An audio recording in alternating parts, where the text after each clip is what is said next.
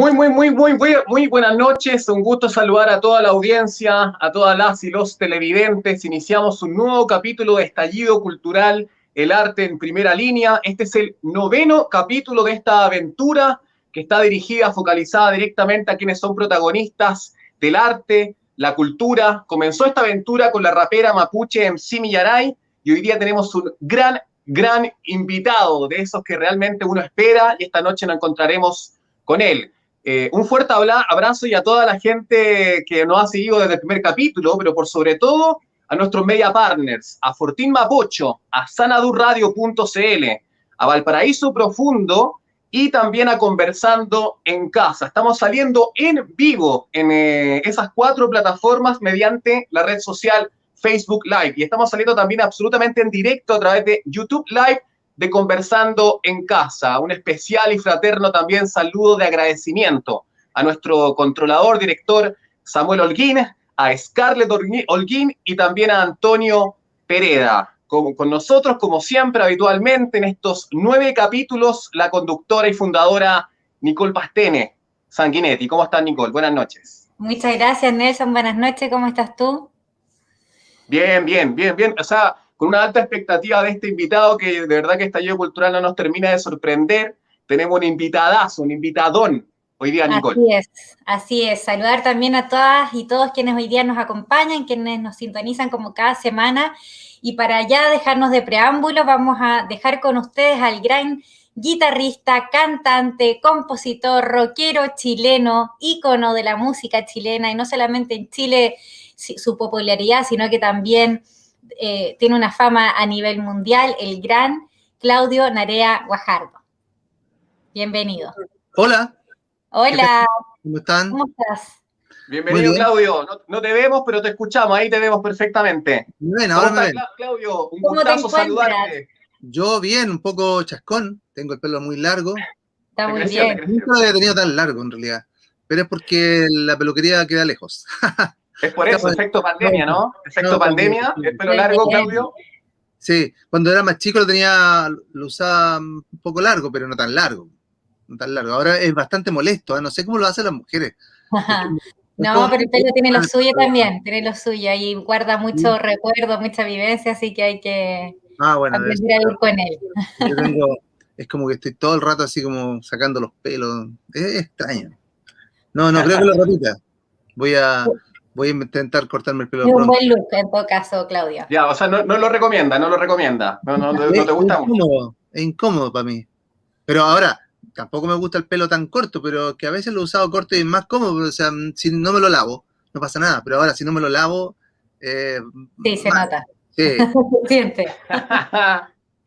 Oye, Claudito, empecemos de atrás para adelante, porque justamente tú me hablas que un efecto de la pandemia, justamente haberte hecho crecer el pelo. ¿Qué otros efectos de la pandemia han traído a tu vida? Quizás desde el ámbito más bien como focalizado en nuestro programa cultural artístico, desde la creatividad, desde la innovación, que has podido sacar el limpio este año y fracción. Fuera de, la entrevista, antes le estaba diciendo que una cosa que me pasa es la escasez de tiempo. No tengo tiempo. O sea, antes era distinto en ese sentido, sobre todo. Entonces, tiempo para tocar es nada, nada. O sea, con suerte a veces, un poco pero para componer, para no, no olvídate. O sea, estamos, tengo una hija de cuatro años, estamos encerrados, eh, gran parte del tiempo estamos encerrados. Eh, hay, que jugar, hay que hacer otro tipo de trabajos para poder solventar los gastos también. Eh, es difícil, es difícil la, pandemia. O sea, no, me ha tocado una situación tan, tan extraña. Bueno, nadie quizás también eh, falta de, organización, de adecuarse a esta nueva vida ahí entre cuatro paredes y ver que... No, no, es falta de organización, es, falta de tiempo, o sea, el tiempo se hace nada porque todo es más importante, o sea, por ejemplo, tocar la guitarra, pero si hay que hacer la comida, hay que, hay que hacer aseo, hay que jugar con la niña, todo es más importante que, que hacer música lamentablemente, porque y yo creo que a, lo mejor a muchos también, sobre todo que la gente que tiene hijos, les debe pasar algo parecido. O sea, de hecho, se sabe, digamos, que la gente que tiene hijos y tiene que estar trabajando desde su casa en computador, tiene que estar ahí con un ojo ahí al lado, porque los hijos, sobre todo si son chicos, están, exigen tiempo, exigen atención. Entonces eso es, es un tema, o sea, no, no, no, por, no por los hijos, es por la pandemia. Claro. Oye, me nace, me nace preguntarte, Claudio, tú que justamente mediante tus redes sociales, todas tus plataformas, principalmente Twitter, estás opinando sobre estos avances sociales, políticos, climáticos, eh, todas las aristas que confluyen en esta vida. ¿Qué opinas sobre la pandemia? Eh, ¿Es una pandemia para ti? ¿Hay una planificación previa a todo lo que estamos nosotros ahí? No, no lo sé.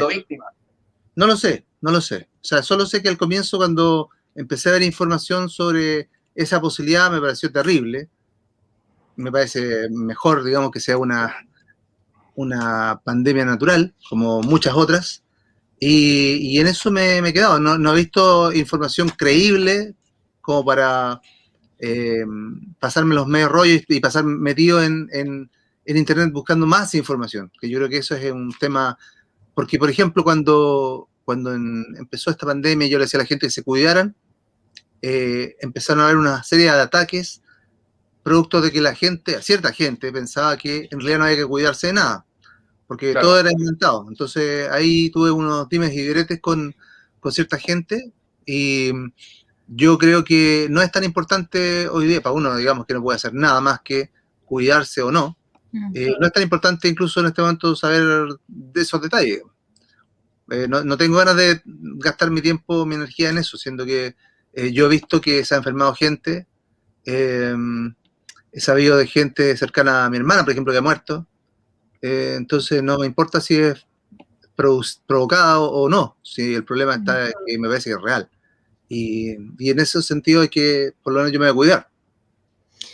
Oye, Claudio, ya nos decías que, te, ha costado esta pandemia precisamente por la falta de tiempo. ¿Cómo has hecho para sobrellevar la música eh, a pesar de, esta, de este cambio de vida? ¿Cómo resiste la eh, música? Mira, em, he estado haciendo otro tipo de cosas. O sea, he estado haciendo charlas de música, eh, charlas, a veces he tocado también incluso para, por, a través de, la plataforma Zoom. he tocado el primero fue a beneficio, después hice un, concierto conversado con gente que, quiso participar de, este evento. He hecho charlas sobre, sobre los prisioneros, charlas sobre la historia del rock. Eh, después me metí a hacer un programa de radio en, en Gusto Radio, que empezamos hace casi dos meses. Eh, los días martes y jueves hago programa de, de, radio de música. En realidad me mantengo optimista igual, a pesar de, de, lo difícil que es, obviamente yo, por ejemplo, el año pasado pensaba componer para un disco. Dije, ya, mi hija empieza el jardín, voy a tener tiempo para trabajar en... Porque, bueno, mi hija tiene cuatro años ahora, pero eh, mi plan era ese, hacer un disco nuevo. Pero se fue todo, o sea, el disco nuevo involucraba que alguien nos venía a ayudar también para hacer las cosas de la casa, pero tampoco fue posible, o sea, las cosas de la casa las tenemos que hacer nosotros. Eh, entonces eso es, lo que ha cambiado, o sea, es difícil, pero sin embargo estoy tranquilo, o sea, nadie necesita un disco urgente mío, o sea, yo creo que eso es lo más importante, que en realidad puedo sacar un disco o no sacarlo, puedo sacar una canción o no sacarla, que es lo mismo. O sea, lo importante es que yo esté tranquilo y que estemos en casa tranquilos. Eh, has sacado dos libros también, eh, Claudio. Si bien uno puede decir que nadie necesita un, un, nuevo disco tuyo, un nuevo hit tuyo, un nuevo single, sí, durante esta pandemia, y me consta, eh, mucha gente ha, comenzado a leer, ha, comprado libros que antes no tenía el espacio, no se lo hacía para poder leer, y justamente tus libros, tú los has promocionado, sobre todo el último que lanzaste el año 2014, antes del 2009, Mi vida como prisionero, pero el 2014, Biografía de una amistad. Eh, ¿Desde dónde nació ese libro? Porque eres un músico, un guitarrista, un compositor, como te presentaba antes la Nicole, pero esta faceta también de escritor. Sí, es que mira, fue, fue muy eh, fue muy casual. Muchas de las cosas que suceden no son pensadas. O sea, yo, por ejemplo, el hecho que he estado tocando con Miguel Tapia durante estos años, tampoco fue planificado ni pensado, sucedió, nos empezaron a invitar y ya fuimos y tocamos. Y lo mismo pasó con el libro, o sea, yo, bueno, tomé una decisión de escribirlo en algún momento, pero no pensé que, a ver, yo no era escritor, ahora sí, ahora sí le hago empeño y puedo escribir. Sé que lo hago y lo hago bien.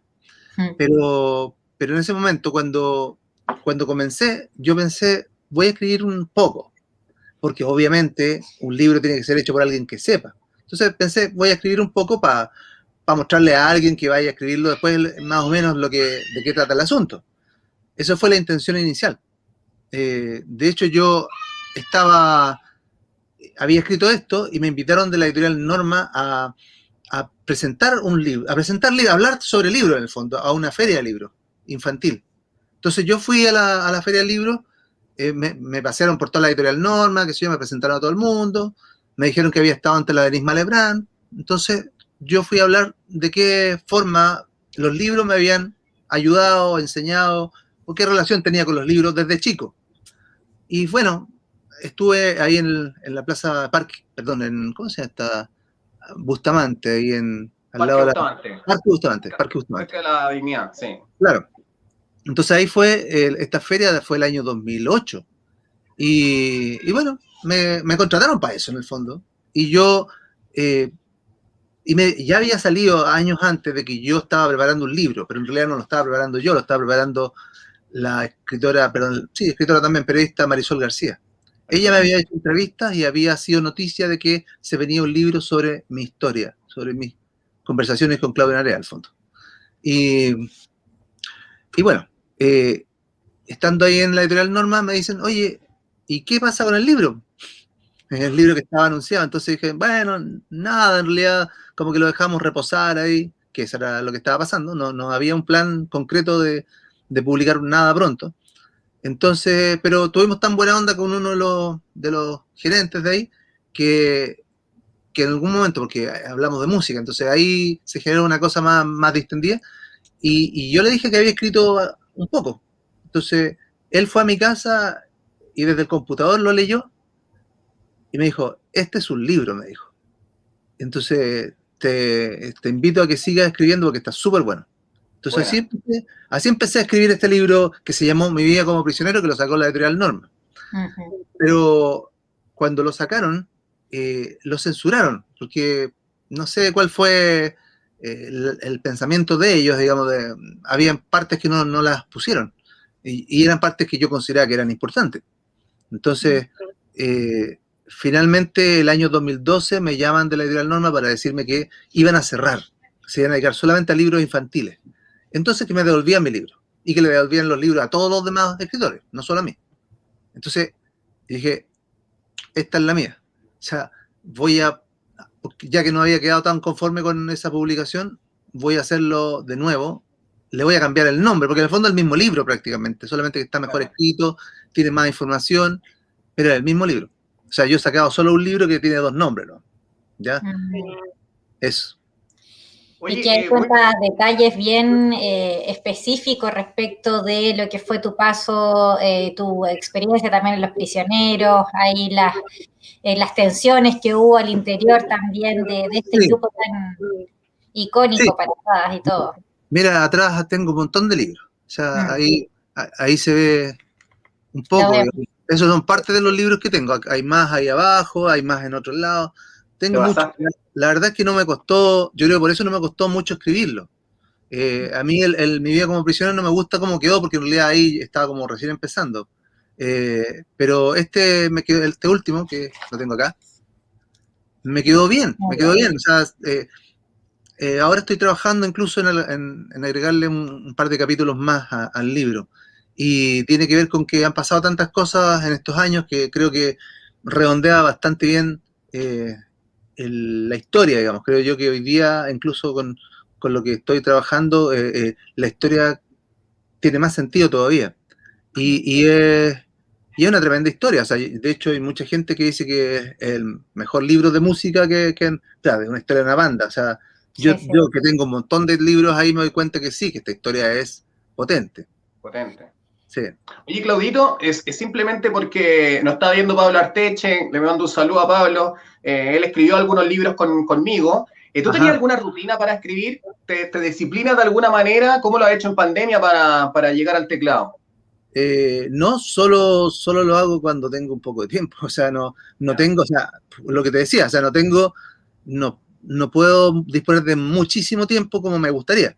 O sea, si yo tuviera mucho tiempo hoy día, haría un disco haría canciones nuevas. Tengo canciones a medio hacer, pero grabaría, o sea, eso sería como mi principal objetivo, hacer un disco o hacer canciones.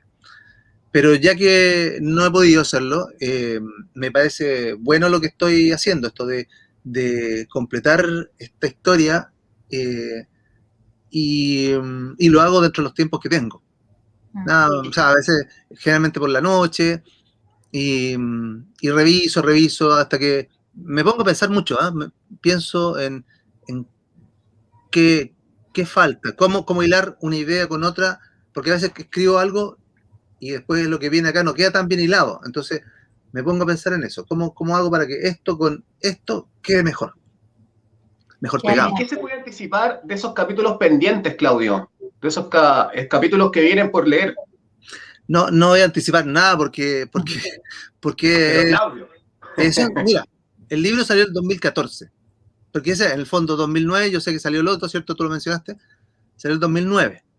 Eh, pero era incompleto, censurado, mal escrito. Bueno, no sé si tan mal, pero sí, estaba mal escrito. Eh, y el 2014 sale algo que yo digo, ya, esto sí, me siento bien, esto está bien escrito, esto tiene la información que corresponde, pero del 2014 hasta el 2021 han pasado hartas cosas. Y creo que está, está interesante lo que, lo que ha pasado. Eh, y creo que, mm, por ejemplo, para, para, por ejemplo, me acuerdo de una cosa, una frase, cuando fui El, 2009, cuando el 2009 fui a dar entrevistas, que yo tampoco me, me atrevía a, dar entrevistas en todos lados, eh, porque además que es la vida de uno, o sea, en el fondo tampoco yo hubiera querido exponerme así, pero ya había sido expuesta mi, mi vida de otras formas y por otras personas, entonces eh, lo que yo hice fue completar y, contar bien la historia. Y cuando fui a dar ciertas entrevistas, recuerdo que una periodista dijo, oh, es que tú cuentas cosas que nadie contaría. yo creo que así son los libros, o sea, los buenos libros. Uno cuenta, habla de verdad, porque si uno va a andar contando ciertas cosas y otras no, yo puedo decir que no conté todo. Hay cosas de mi vida o de mi, de mi familia que no las conté, no tenían sentido. Pero dentro de la historia de los prisioneros, lo que conté sí tenía sentido. Tal cual, calcado son historias auto, o sea, van a continuar siendo historias autobiográficas, entonces, y desclasificando ahí el tema entre ustedes. Sí, es que, es que, mira, me, ahora que ha pasado todo esto, de, toda esta cosa del estallido social, que estallido cultural, ¿no? Estallido social, estallido cultural, eh, que ha pasado, por ejemplo, yo fui candidato a diputado el año 2009.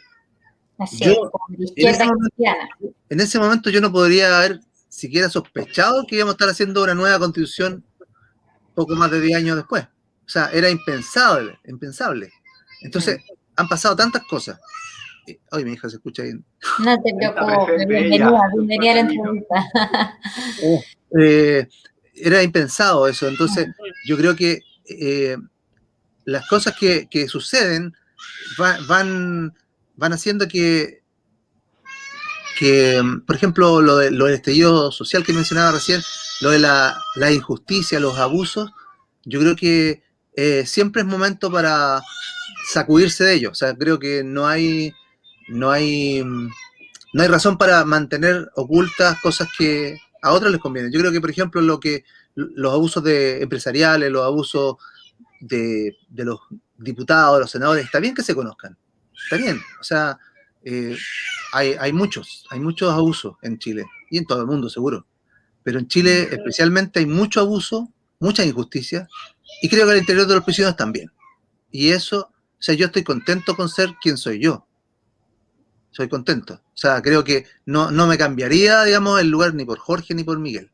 Creo que a mí me corresponde una, una algo que, que es como no, no voy a aceptar esto, no voy a aceptar esto otro. No voy a, por más que sean los prisioneros, y, han pasado cosas positivas dentro de los prisioneros, ¿ah? no, todo es malo, han pasado cosas súper eh, buenas también. Así que, pero creo que eh, es, dato de, secreto por ahora.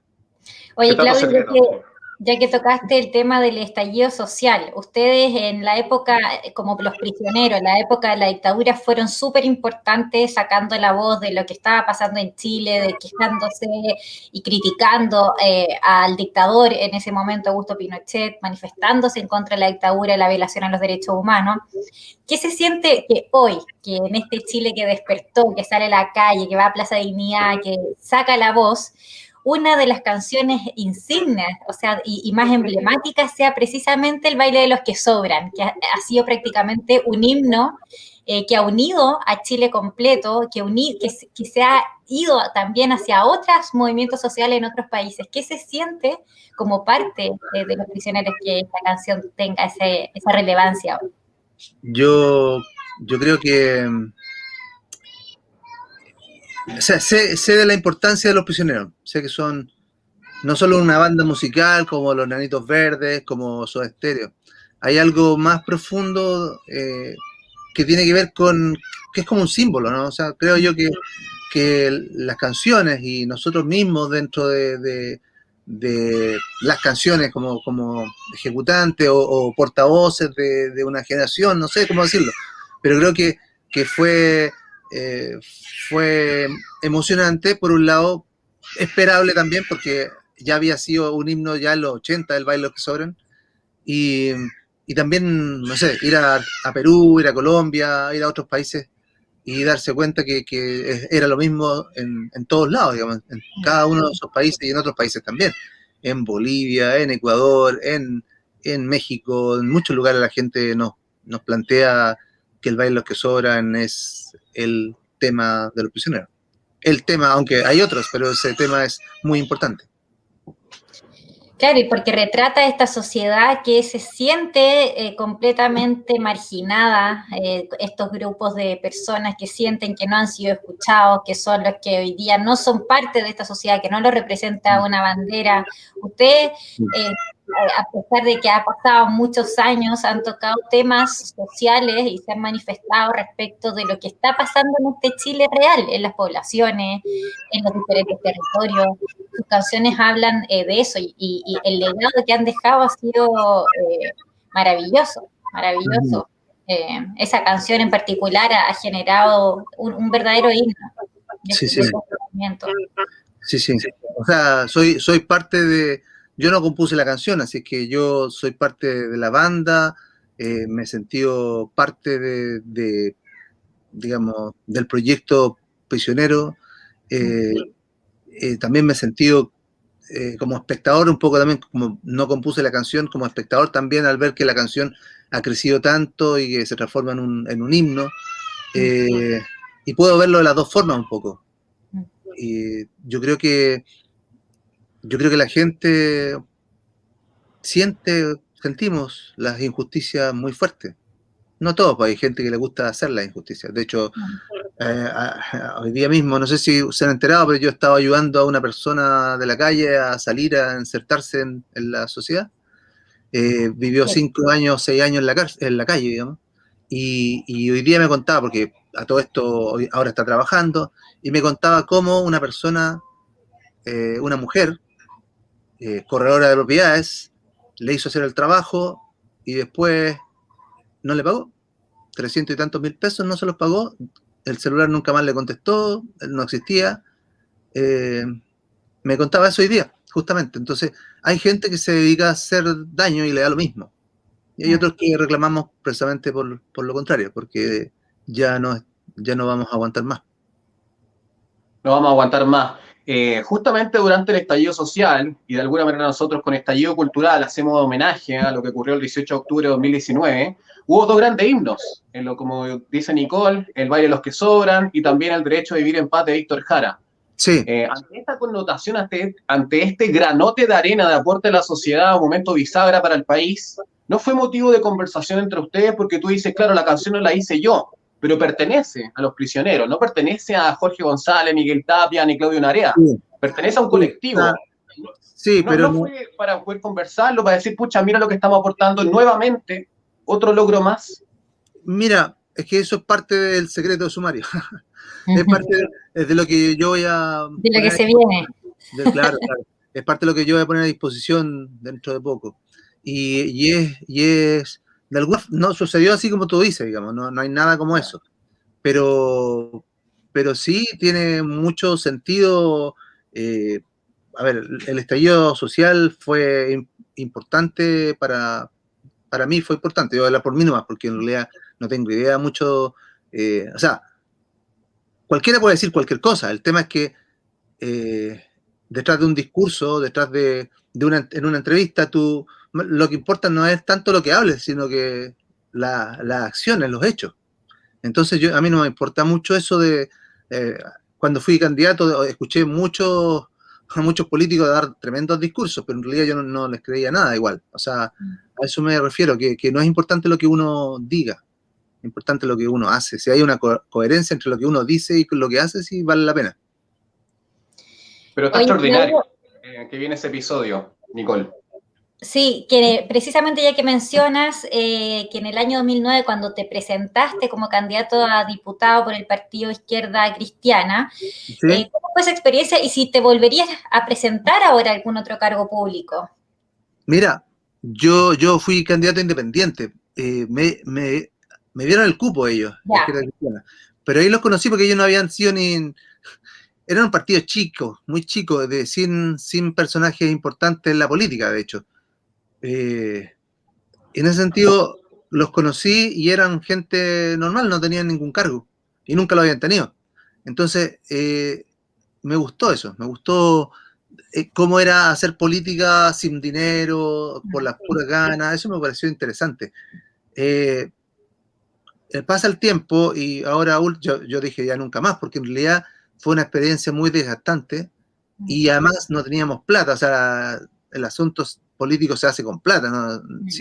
sin, dinero estábamos ahí esperando, era un día lunes y estábamos, chuta, no hay volante, no hay nada, eh, no, que va a llegar el jueves. Entonces, y llegaban unos poquitos volantes el jueves. esa era una campaña súper pobre. Igual llegué tercero. Muchas veces los terceros quedan. Así que tuve buena suerte y no quedé. Buena suerte porque en el fondo yo creo que no, no era para mí exactamente ese camino. Y pensé en ese momento que sí, pero qué bueno que fue que no, porque me gusta más estar haciendo otro tipo de, actividades más que, más que en reuniones con gente tan desagradable, ¿no? Mm. O sea, no me, no me gustan los políticos en general. Y no les creo tampoco. No les creo, no me gustan. Y eso. Entonces, de hacerlo de nuevo, meterme de nuevo, por ahora no tengo ganas, pero además eh, me pidieron en su momento que tú tú has visto que yo a veces tuiteo, pero te habrás fijado que a veces no tuiteo, porque ahora último entre Hadwe y Boris, yo no, no tenía, conozco a Hadwe, tengo una buena opinión de él. Eh, a Boris no lo conozco. Eh, pero sentía que todo el mundo se estaba peleando antes de tiempo, además, eh, como que, no, tú, eres un amarillo, tú eres, no sé, todo, todo estaba como demasiado pesado y yo, no, yo prefiero pasar de esa cuestión. Yo no opiné, no opiné. Voté, sí, pero iba a votar por uno y después voté por el otro.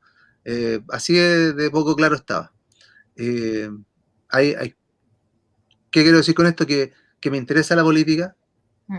pero no, no me interesa estar peleándome con gente porque al final, ni tampoco matriculándome tanto con alguien, ni con algún proyecto, porque, porque ya he visto que una cosa es lo que dice la persona, otra cosa es lo que hace y muchas veces va, son, son incoherentes. La mayor parte de las veces son incoherentes.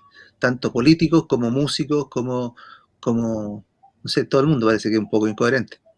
Cuesta encontrar esa coherencia en las personas. Y en ese sentido no voy a matricularme con nadie porque no, no sé hasta qué punto creerle.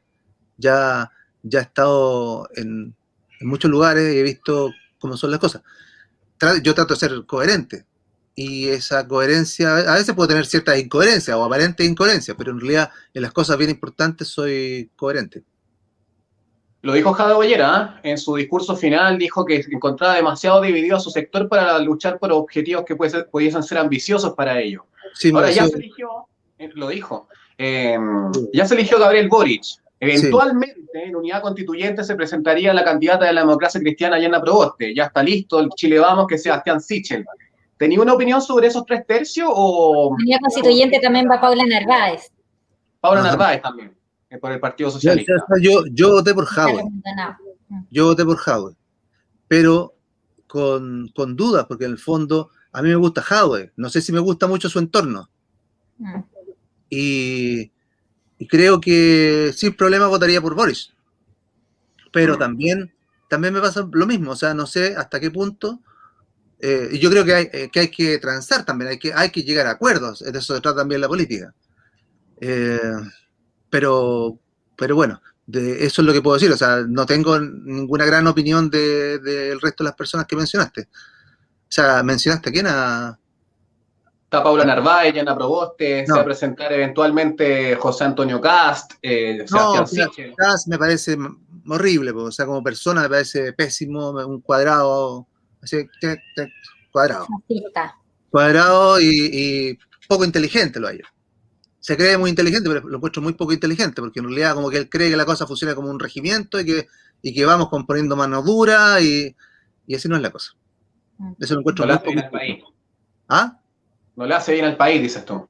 No, yo creo que hay que ser, o sea, por ejemplo, sí, ellos detectan, la gente de la derecha detecta que, que que lo, está lleno de delincuentes. Ya, perfecto. vamos a coincidir. Sí, yo veo que también hay muchos delincuentes y hay que... Pero yo he estado asistiendo muchas veces a, colegios y he visto las diferencias entre los colegios. O sea, un colegio en los espejos, un colegio en la cisterna. Eh, tú dices, pero, pero ¿cómo lo hacen? O sea, ¿cómo es posible que una escuela o un colegio sea así que, y, que, y cómo es el entorno, cómo, cómo, cómo viven estos chicos en sus casas? Qué carencias tienen. Mm. O sea, no puedes esperar que sea distinto el resultado, digamos, no puedes esperar disminuir la, delincuencia si no haces un trabajo de tener un mejor vivir para toda la gente. O sea, es absurdo. O sea, esta gente de la derecha, sobre todo, es tan poco inteligente. No piensan, no piensan más allá, no piensan en que la gente no tiene buena educación, no tiene acceso a cultura, no tiene acceso a, buena salud, no tiene acceso a nada, no tiene acceso a buena jubilación, no tiene acceso a nada. Entonces, viven en barrios eh, donde están todos apelotonados y, no hay no hay vida, no, es una buena vida. Entonces, ¿cómo, ¿cómo tú esperas que no salga delincuencia ahí? Yo creo que eso es muy poco inteligente, muy poco empático. Creo que las peores personas están en la derecha. No, digo que, las de la izquierda sean mejores personas, porque sí, pero al menos hay personas más empáticas, hay personas que están pensando incluso en eso, eh, en, la, en darle dignidad a las personas. No solo no basta, digamos, con decir no al aborto, no al aborto, ya, pero que cuando nace la guagua te olvidaste, porque en realidad no, no vas a apoyar tú. Mm. No basta con decir no al aborto, hay que, hay que apoyar a los niños desde, desde chicos, desde pequeños. Los sueldos son miserables. Entonces, ¿cómo puedes esperar que, la gente tenga educación y que puedan vivir y que no te molesten en tu casa después que te robándote alguna cosa? Por eso Chile estalló. yo. claro, las injusticias estaban a la orden del día y creo que este eh, yo encuentro notablemente idiotas a la gente de derecha. Hay que ser muy idiota para ser de derecha. Y mezquino. Eh, muy mezquino.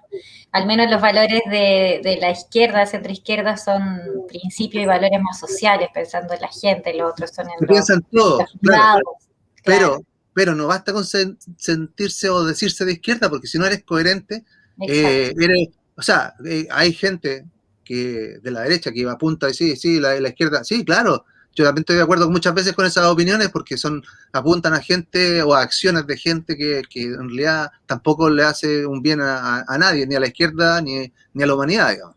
Entonces yo, yo creo, hay, cosas, por ejemplo, de Boris que me han parecido bien, me han parecido bien que, es capaz de, lo he visto como, empático y, con, y creo que es capaz de decir, me equivoqué, cosa que se ve bien poco en los políticos.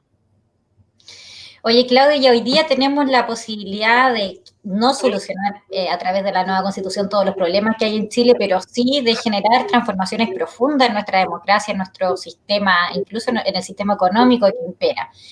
Eh, ¿Cómo ves tú eh, el trabajo de esta convención? ¿Qué mensaje les daría a los 155 constituyentes que están trabajando, que están sesionando y que están tratando de armar y refundar nuestro Chile? Mensaje, yo, yo no tengo ningún mensaje para ellos. Creo que, me, mira, me parece que es una tarea pesada. O sea, yo, yo no sé cómo, no sé, vi, vi cuando empezó esto, no sé, partió hace una semana, ¿no? Eh, partido con puros problemas, dos semanas, ¿eh? ¿Cuánto tiempo llevan? Eh, puros problemas y, y, ojalá que puedan llevar a cabo su trabajo bien, o sea, eh, es lo que espero. Eh, están todas las, todas las personas que merecen estar, creo que todo el país está expectante de eso, menos la derecha, por supuesto, que no le importa. No le importa darle voz a la gente pero yo espero que salga todo bien, eso es lo que más, más ansío, que, que podamos tener una nueva constitución y donde se refleje la preocupación del Estado por todos, por mm. todos, no, no solo por la ley. Le importa, Claudio, a la derecha sí le importa, le importa obstaculizar, eso le importa. ¿Te hubiese gustado ser parte como de esta nueva constitución? ¿Te hubiese gustado? A mí me invitaron, si esa fue la otra invitación que tuve. Eh, querían que yo participara candidateándome, pero de hecho yo estaba, estoy todavía de alguna forma, pero con muy poco tiempo para eso. Eh, esa, en, ¿cómo se llama? Se llama, se llama, se llama, se llama, no da lo mismo cómo se llama. Bueno, la, la estuve en estas reuniones donde, donde se escogieron, no sé, plantearon quiénes podían ser los candidatos. Eh, y yo, y me pidieron que fuera, pero, pero no, no me animé. O sea, lo pensé, estuve todo un fin de semana pensando, ya me dijeron, ya, pero te vas a decidir. Y yo, menos mal que no me metí. Ahora lo puedo decir lo mismo, menos mal que no me metí. No, no, no, no, no me veo discutiendo con Tere Marinovich y o como se llame.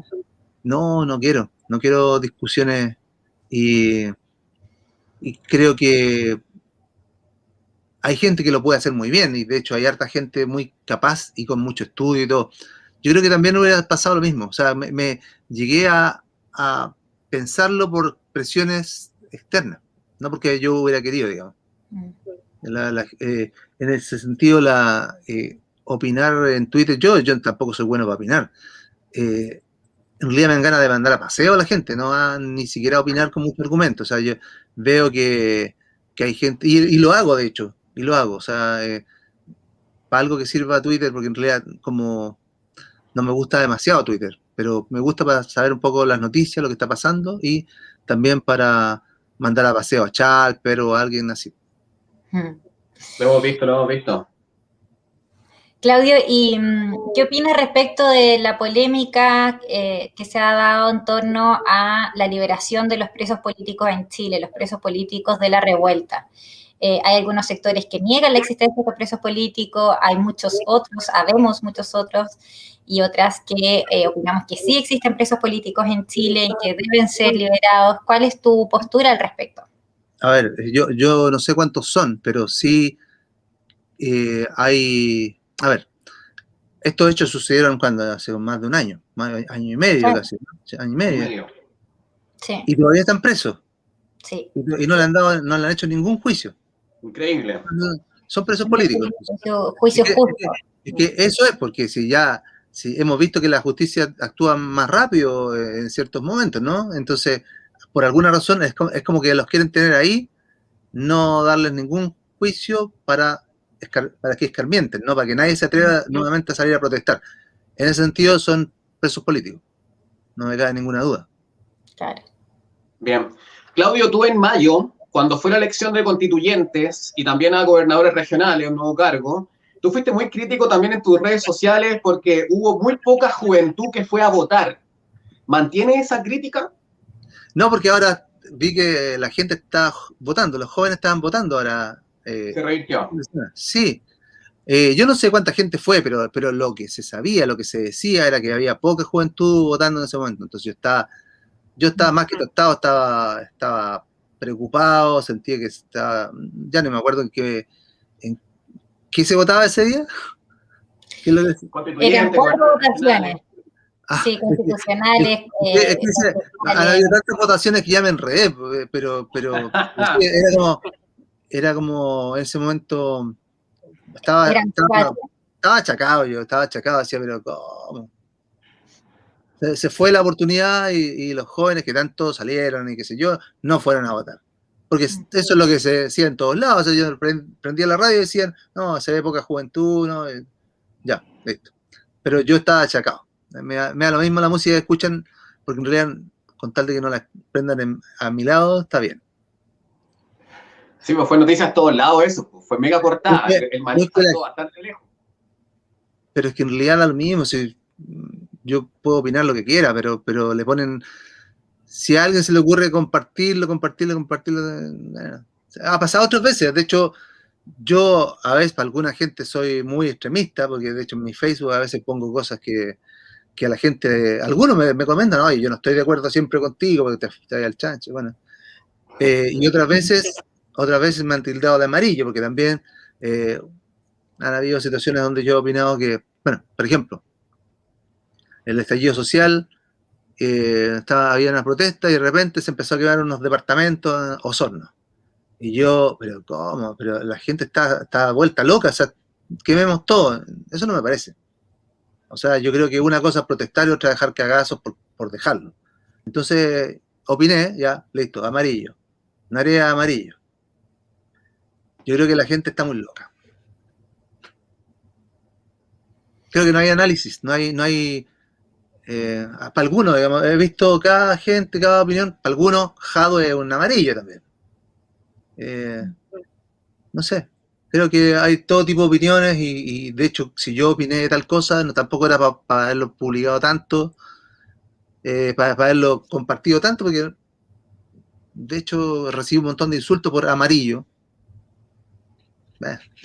Es que la gente se acostumbra a que tú opines por todo. O sea, finalmente nosotros en la pauta editorial de Estallido Cultural, donde está la Scarlett, de Samuel, Tonino, la Nicole, nosotros hablamos a quién invitar y quién no invitar, porque son justamente esas personas que más allá de dejar una huella imborrable, la música, que eso va a trascender por siempre. Imagínate una de las bandas más influyentes e importantes de Hispanoamérica como Los Prisioneros, tú eres un tercio de, aquel, de aquella banda, tú siempre constantemente en conjunto con Miguel, con Jorge, están presentes durante los viajes sociales que ha vivido la historia de nuestro país.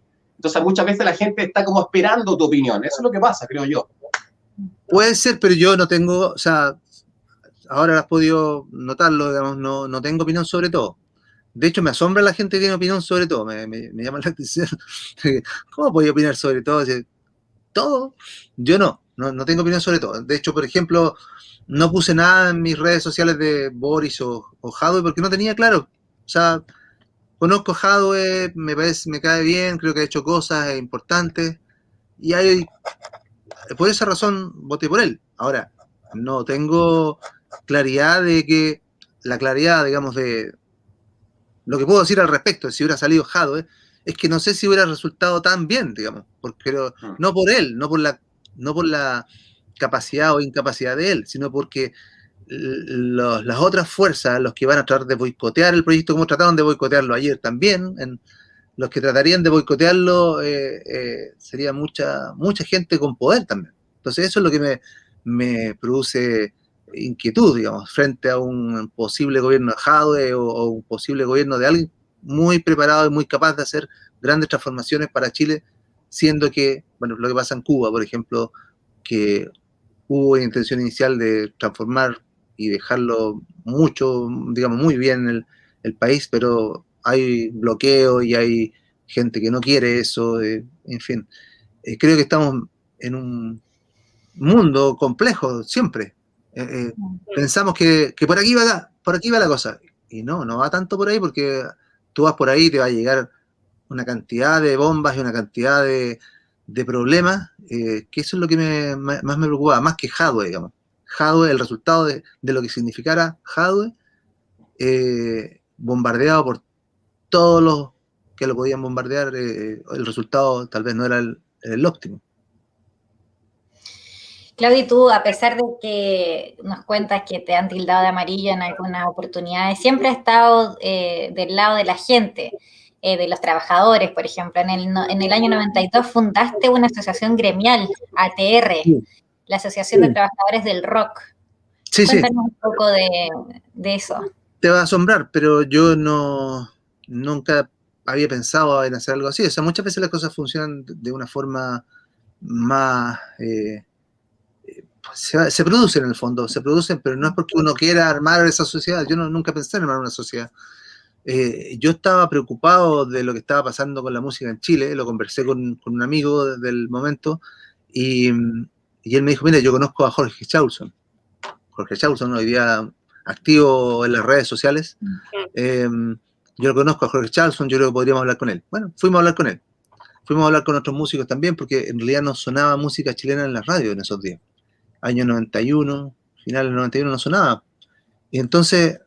Eh, fuimos y, él dijo, miren, hay que legislar, dijo. Entonces, pero ustedes debieran asociarse para una asociación gremial con tal de darle fuerza y apoyar esta, esta ley. Perfecto, nos, nos empezamos a juntar, armamos la asociación, eh, pero después no, no, pasó nada con la ley. Pues. De, a poco andar nos enteramos que era inconstitucional. Mira. Ahí quedamos. Eh, pero lo que hicimos fue empezar a hacer proyectos como asociación gremial, que en realidad nunca fuimos muy asociación gremial. Fueron, fuimos un lote de músicos nomás que nos juntamos que un par de veces, después hicimos proyectos nomás. Eso fue lo que, lo que pasó. Hicimos proyectos en beneficio de los músicos más jóvenes, los que estaban empezando. Hicimos talleres en muchos lugares de Chile, que se llamaron las escuelas de rock. Hicimos proyectos que se llamaron Con el Corazón Aquí, uno, y el dos también, donde salieron los peores de Chile. Eh, en fin, hicimos hartas cosas y organizamos eventos en ayuda de... ¿Se acuerdan que hubo un aluvión en algún momento? Eh, en esa época hicimos eso también. Hicimos muchas cosas relacionadas con, efectivamente, con apoyos a, gente o, o a los músicos pero se sembró, o sea, a pesar de que no se materializó inmediatamente, se sembró, se cimentó para el futuro, para que después claro. se concretaran cosas a favor de justamente la música nacional. En aquella, sí. en aquella década era todo el, la música de rock gringa, británica, todo el rock argentino sí. estaba plagado en nuestras radios nacionales, así que la iniciativa, sí. por supuesto, como lo dice la Nicole, se valora bastante. Sí, sí, sí. Es verdad. Y ahora con la nueva constitución puede ser constitucional, digamos, ser eh, legítima. Exactamente, legal. exactamente. Exactamente. Mm. O sea, toda esa cosa es inconstitucional. Eh, es como eh, es como la papa, o sea, como que no importa, que la, la, la tenemos, estaba tan arreglado todo esto que todo era inconstitucional. Siempre, todo. Oye, Claudito, eh, nosotros habitualmente en Estallido Cultural siempre con nuestros invitados que han sido nueve, invitadas, invitados. Eh, hoy día nos toca presenciar ahí una conversación interesantísima. Se nos han pasado 45 minutos volando contigo, Claudio Narea, Guajardo. Siempre invitamos a alguien que admira mucho al artista, que en este caso es invitado, un guitarrista, hoy día un compositor. Vamos a presentar a un fanático de los prisioneros, eh, un hombre que te quiere hacer una pregunta, que en este momento es director de la Academia de Música Integral. Ustedes pueden ubicarlo a él a través de arroba carlosguitar en Instagram y en arroba académica, Academia de Música Integral también en eh, Instagram. Se encuentra en estos momentos haciendo un proyecto espectacular. Él es solista, ha hecho muchos videos como guitarrista solista, componiendo su propia música, pero también ahora está haciendo un proyecto de boleros, boleros porteños de Valparaíso, sin ir más allá, no sé si te dijimos, pero la Nicola ya está en el Cerro Barón, yo soy oriundo del Cerro San Roque, también tenemos sentido de pertenencia muy cerca, muy a fuego con nuestro puerto querido, y él también es de ahí, de Valparaíso. Te quiero presentar a Carlos Piña Valdés, quien te va a hacer la siguiente pregunta. Claudio. Ya. Hola Nelson, hola Nicole, hola Claudio, ¿cómo están? Espero que estén bien. Eh, bueno, vamos al grano. Eh, le voy a hacer una pregunta a Claudio acerca de, bueno, del tema Sudamerican Rockers de la banda Los Prisioneros. Eh, quisiera saber las influencias que él tuvo para crear el riff de la canción. Eh, bueno, canción emblemática también porque fue la primera que fue estrenada cuando se inició la señal de, de MTV en Latinoamérica.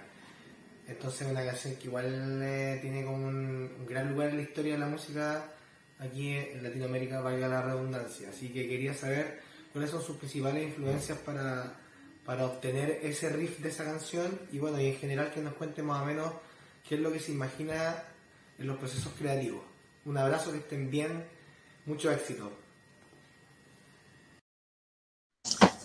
Muchas gracias, Carlos. Carlos Piña Valdés.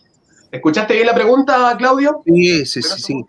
Bueno, es que sucedió eh, el año 87, 87 eh, fuimos a tocar a Argentina.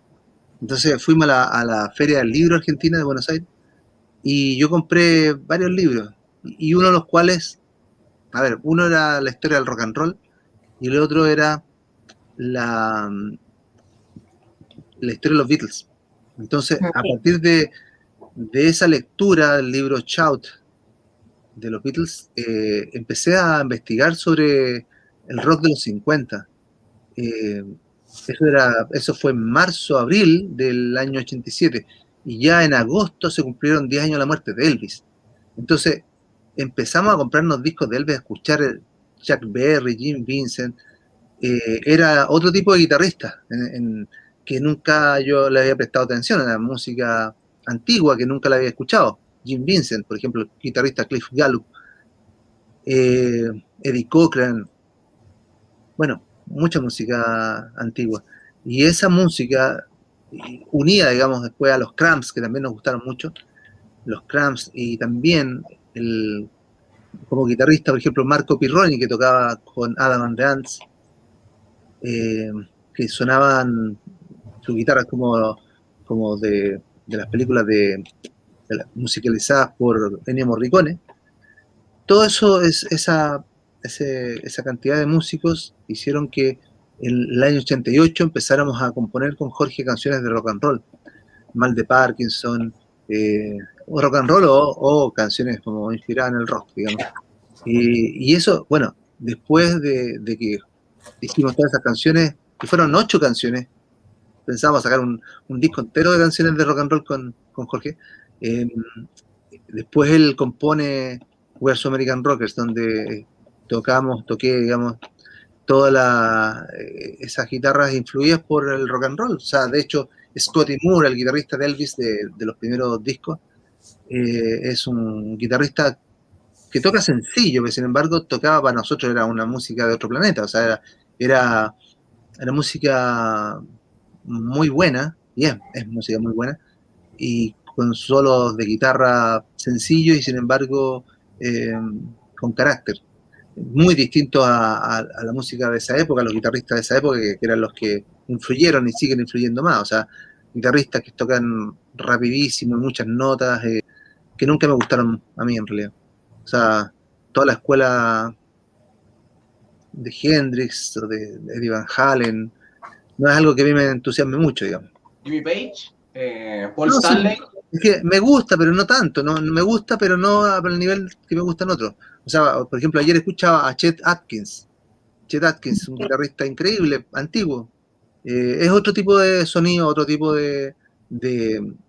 a ver. Santana. Lo, que es, lo que es la guitarra de rock, en realidad nunca me interesó. O sea, la guitarra de. vamos, tocando. No, no, no era, no es lo mío. Guitarra eléctrica.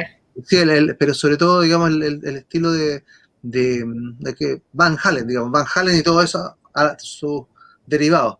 No, lo que es tocar bien para un guitarrista de rock eh, nunca me interesó. Eh, sin embargo, yo disfrutaba mucho con Scotty Moore, de, el guitarrista de Elvis, por ejemplo. O, Cliff Gallup, que era el guitarrista de Jim Vincent. Eh, y, o Chet Atkins, que te menciono ahora. O, o bueno, hay un montón. Y esa música fue la que influyó sobre lo que estábamos haciendo con Jorge en los proyectos de Gusano mal de Parkinson, fue un vampiro, eh, y luego su American Rockers. Y ahí, también ustedes incluyeron eh, en Profetas y Frenético, música del rock and roll de los 50, los 60, mucho blues. Es que hubo un momento en que, en que a mí me dejó de interesar la música del momento, de, o sea, la música de los 80, yo realmente no, le encontré más gracia y me fui a escuchar pura música antigua. Mm. Eso fue lo que pasó.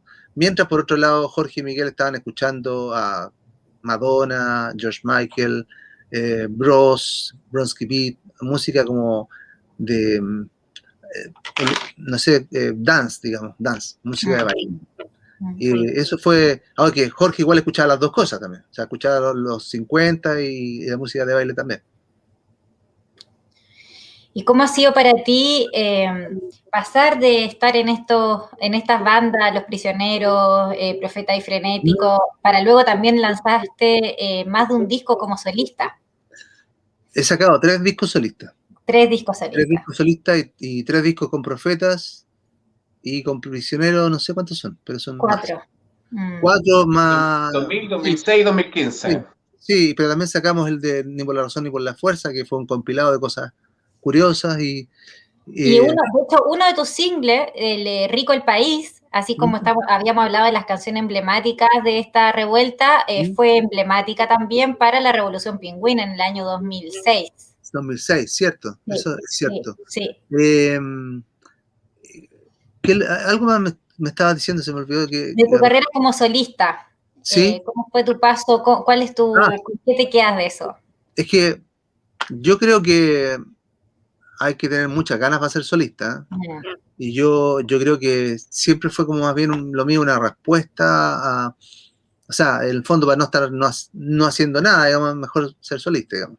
Entonces, eh, es lo que hice, he sacado tres discos eh, distanciados, sí, porque en realidad como el 2000, 2000 saqué el primero, pero el 2001 me estaba juntando con los prisioneros.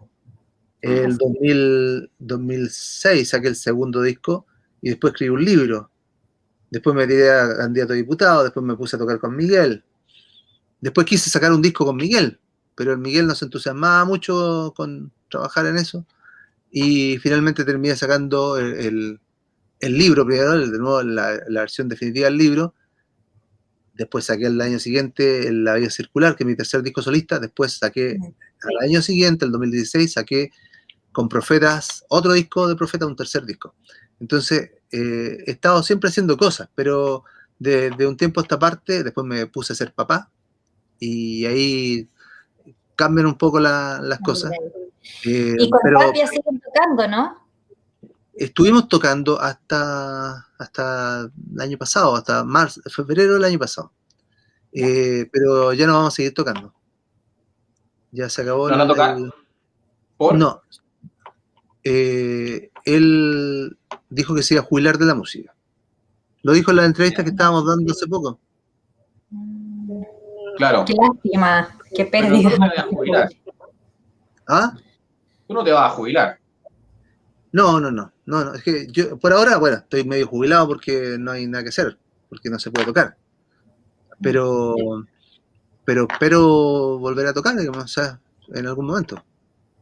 Es la idea poco a poco se está recomponiendo los espacios públicos, los eventos con gente. Mm. Ojalá. Ojalá. pero yo no sé, o sea, todo esto es tan incierto que uno puede decir, ya, sí, ahora, ahora vamos a empezar a tocar, pero, pero no se sabe, no se sabe la, que las variantes, que está difícil todo, está poco claro, y más encima con el manejo de del gobierno con esta pandemia eh, es todo más incierto aún. Claudio, están cerradas absolutamente las puertas por, eh, por delante y por detrás las relaciones con Jorge González. Es difícil a uno pensar, y te lo digo empáticamente, ¿ah? y te lo digo como ser humano, y me nace naturalmente preguntarte esto, porque una relación tan a fuego, donde lograron cosas tan bonitas, eh, tan valiosas, a nivel hispanoamericano, que han trascendido una canción que incluso fue himno del estallido social. ¿Cómo, es demasiado complicado, casi imposible romper definitivamente una relación así? ¿Están abiertas, están cerradas las puertas desde todo punto de vista, toda arista? Eh, me estás preguntando algo que de alguna forma eh, voy a responder por escrito en la nueva edición del libro que no, no voy a adelantar nada en esta ocasión. Te pasaste. Pero, pero súper interesante el libro que se viene porque se viene el capítulo que yo absolutamente espero, que es sobre el estallido social. Eh, se viene, sí o sí. Tú no has estado ajeno a todos los, los capítulos que ha vivido nuestra historia como país los últimos dos años y también tu relación con él. Sí, claro, o sea, obviamente yo cuento, hablo del estallido social, hablo, hablo de, de lo que ha pasado en estos últimos siete años y, que obviamente tiene que ver también con Jorge y con Miguel. ¿Para cuándo tienes proyectado publicar ese libro, Claudio? Próximamente, eh, pronto, no sé, en septiembre. Sí, el mismo libro. Ah, qué bonito. No, septiembre. No, espérate, no es otro libro, es el mismo libro que le, agrego. Con los capítulos nuevos, claro, con los que se habían censurado en la primera. Sí, pero, pero, pero más que nada con lo que ha pasado hasta ahora, desde, desde el 2014 hasta ahora. Pero es, nada, o sea, falta un mes y medio nada más para el estreno. Sí, estoy. Es que yo, yo no sé cuándo salga, pero ponle septiembre, octubre, no sé, pero pronto. Lo vamos a estar esperando. sí, es, un libro que yo creo que la gente que ha leído el libro, eh, yo creo que le va a gustar y que, y que va además a, porque a todo esto, claro, la gente le gustaba y todo, pero, pero me decía, pero sigue escribiendo. Eh, ya, pero no tengo más historias, solamente tengo las historias que vivo yo, ¿no? Entonces, eh, voy a, ponerlo a disposición pronto cuando lo termine, estoy revisándolo y, está interesante la historia, queda mucho más completa, más redonda. Qué bueno, vamos a estar ahí atentos, atentos. No, eh, quería preguntarte, ya, ya llevamos una hora de entrevista, si es que ya estamos eh, cerrando ya esta conversación que ha sido volver a agradecerte, Claudio, en nombre de todas y todos que estamos hoy día acá, en nombre de todo el equipo. Nosotros dos con Nelson somos la cara visible de un grupo de personas que trabaja de manera colectiva y voluntaria en este proyecto y de verdad que es un honor tenerte acá en este espacio y preguntarte, Claudio, ¿a quién le, le agradeces hoy en tu vida? ¿A quién le agradezco? Mm. Buena pregunta, porque no, se, no se hace pregunta. Eh, uf, a mi familia, a mis padres, a mi, esposa, a mis hijos. Tengo cuatro hijos, tengo dos nietos. Em, yo creo que sí, a todos ellos. Buenísimo, buenísimo, Claudio. La última pregunta por mi parte, simplemente eh, pedirte un análisis técnico musical respecto a la escena musical eh, contingente, vigente. Hay muchos artistas que están eh, brillando en el extranjero, Paloma Mami, Denis Rosenthal, la gran Ana Tijoux. ¿Cuál es tu opinión respecto a nuestros embajadores culturales de la música en este instante, en este 2021? Pero es que la música es muy diversa, hay demasiada música. Yo estoy asombrado porque, de hecho, soy jurado mucho, mucho, todos los años soy jurado de, concursos y, me asombra la cantidad de música interesante que está habiendo hoy. Eh, me mencionas a Ana Tijoux, pero Ana Tijoux tiene como 20 años de carrera por lo menos. Eh, eh, yo mencionaba siempre como a Alex Banter como un súper músico y todo, y ya tiene, ¿cuántos años de carrera? Como unos más de 15. Em, los, más jóvenes, yo he escuchado, porque como digo, soy jurado, muchas veces he escuchado artistas increíbles jóvenes, entonces, ah, no sé qué pasa, ha, cambiado bastante el panorama musical, ah, em, para bien, para bien, está, está bueno lo que está pasando. Ahora, eh, los embajadores, yo no, sé, no, no, tengo mucha... Conozco a Denis Rosenthal, eh, eh, Paloma Mami sé que le va muy bien, pero no tengo una cercanía con, ese estilo, digamos. Eh, me parece que he descubierto artistas más desconocidos que están, que están interesantes, pero tampoco los recuerdo bien los nombres, porque soy, como digo, soy jurado y un grupo de Rancagua la otra vez escuché que estaba increíble pero no recuerdo el nombre. Em, y así, o sea, la, música está en muy buen pie hoy día y estoy feliz por eso, porque durante muchos años quería yo que sucediera algo así. De hecho, las escuelas de rock era justamente para eso, para intentar que salieran artistas jóvenes, nuevos y buenos. Oye, la última, no puedo evitar no preguntarte porque me lo dijo en la tarde Camila Hernández, que nos está viendo en este momento. Eh, ¿Dónde ubicarías tú a los prisioneros en la historia de la música hispanoamericana? ¿Dónde lo ubicas? Eh, ¿Como la mejor banda? Eh, están los Jaivas, está Su Estéreo, está en Chile los tres, bueno, hay hartas bandas, pero ¿dónde lo ubicas tú a los prisioneros dentro de la historia hispanoamericana? Es que yo no, no tengo esa, no puedo, estoy muy metido dentro del asunto. Entonces, pero reconozco a los Jaivas, por ejemplo, tremendo grupo, o eh, dijiste quién más? Soa. Soa. Ah, no, Soa, Soa nunca me gustó, sé que tiene muchos fanáticos y todo, pero nunca me gustó mucho a mí. Eh, canciones me gustan, canciones de Soa, canciones de Cerati. Pero a la gente le gusta todo. Eh, yo no, creo que no soy tan buen público en ese sentido. Me gusta otro tipo de música. Eh, y no sé, la, verdad es que yo lo que puedo decir es que cuando vi el documental Rompan Todo, ahí me empecé a, entusiasmar con otros compañeros musicales. En el fondo me puse a escuchar un poco a Calamaro, a, a los abuelos de la nada, em, algo de música también mexicana.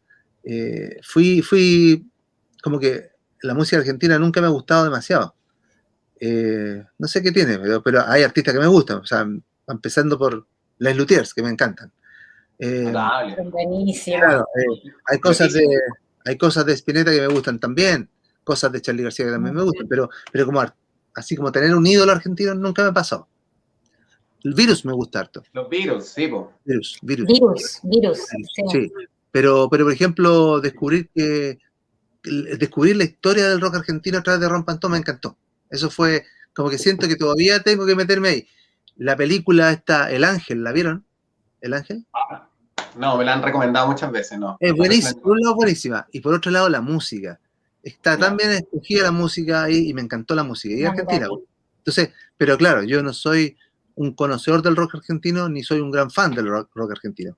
Pero sin embargo, escuché, vi la película, digamos, y quedé encantado con la, banda sonora, increíble, y, quiero escucharla nuevamente. O sea, ahí sale Papo, por ejemplo, eh, y yo no, le da ni un no da ni un 20 por Papo, y sin embargo es muy bueno. Los abuelos de nada. ¿Y qué, estás escuchando por estos días? Ah, ¿Qué eh, escuchas? no sé, hoy día en la mañana, Irma Thomas. ¿Te suena Irma Thomas? Irma, Thomas. Eh, soul, soul antiguo. Eh, es que escucho mucha música muy diversa. Eh, me sirve, voy escuchando cosas para ponerlo en el programa de radio, el que tengo los días martes y jueves de 6 de la tarde a 8 en Gusto Radio. Entonces voy poniendo cosas, sobre todo cosas desconocidas. O sea, yo me río un poco porque Guns N' Roses nunca lo vamos a tocar, por ejemplo. Porque ya, ¿quién quiere escuchar de nuevo a Guns N' Roses? Ya suena por todos lados. O sea, me, gusta el rock como mostrando, o, no solo el rock, sino la música que podemos descubrir, o sea, música nueva, música antigua o nueva, pero, pero desconocida, que, pueden decir, oye, lo escuché ahí y está bueno, pero, pero escuchar a los grandes clásicos no, no le encuentro sentido. De hecho, no, no lo escucho nunca. ¿Y música de música chilena, Claudio? ¿Algún artista, alguna canción? Em, mm, de música chilena hoy día. No, sé, no sé qué. No sé qué está sonando hoy día, digamos. Pero, que esté en tu playlist. Eh, no tengo playlist. No, tengo, playlist. No tengo playlist. Pero, pero por ejemplo, bueno, eh, ¿qué puse la otra vez? Puse, puse a, ya, sé, alguien que vive, tocaba conmigo, de hecho, toca conmigo, si es que volvemos a tocar, vamos a seguir tocando. Mía, se llama Mía, no sé si conocen a Mía, ¿no?